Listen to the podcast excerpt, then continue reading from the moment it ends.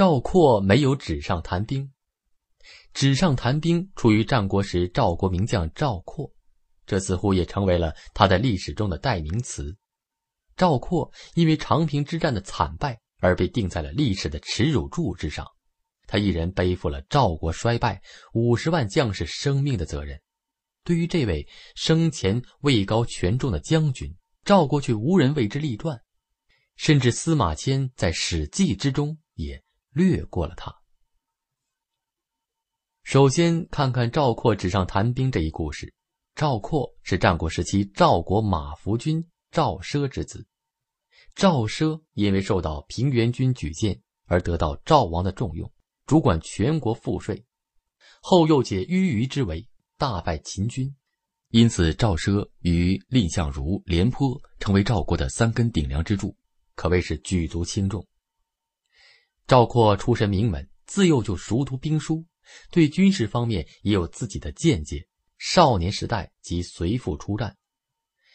赵括运用反间计，成功的解救了淤虞地区。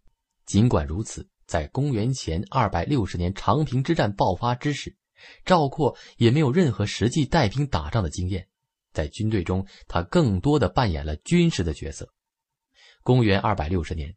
齐王命王陵进攻韩国上党地区，并且顺利的占领该地区。但是上党地区早在两年前已归属于赵国。此次秦进攻上党，赵孝成王就派兵将廉颇出战。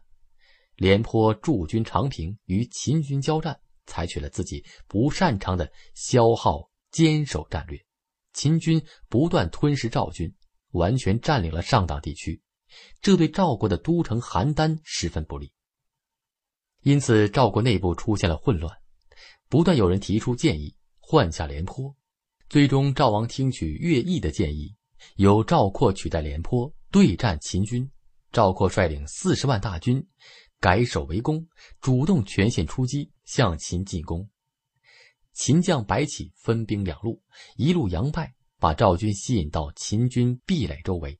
一路切断赵军后路，实行反包围，使赵军粮道断绝，困于长平。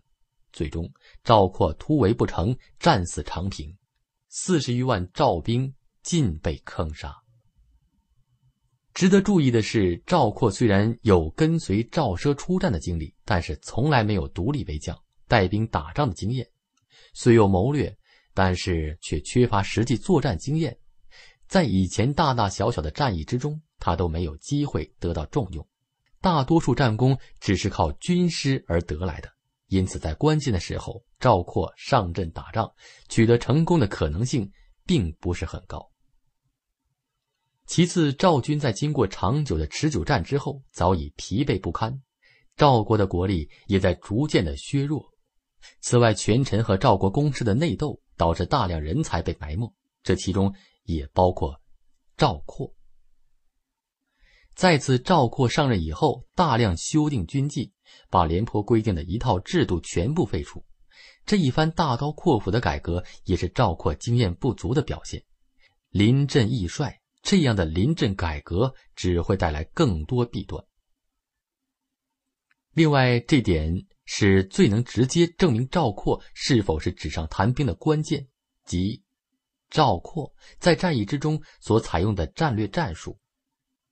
赵括依据战术决定派晋阳赵军南下支援沁水西岸的赵军，控制沁水西岸一带，再向西进攻秦军，配合自己的大军东西夹击秦军。但是，赵括沁水西岸的赵军并没有完成自己的命令，未能控制沁水西岸，所以赵括大军一路追随不断向西撤退的秦军。至沁水河东岸时，不但没有消灭秦军，反而使自己陷入了秦军的包围圈之中。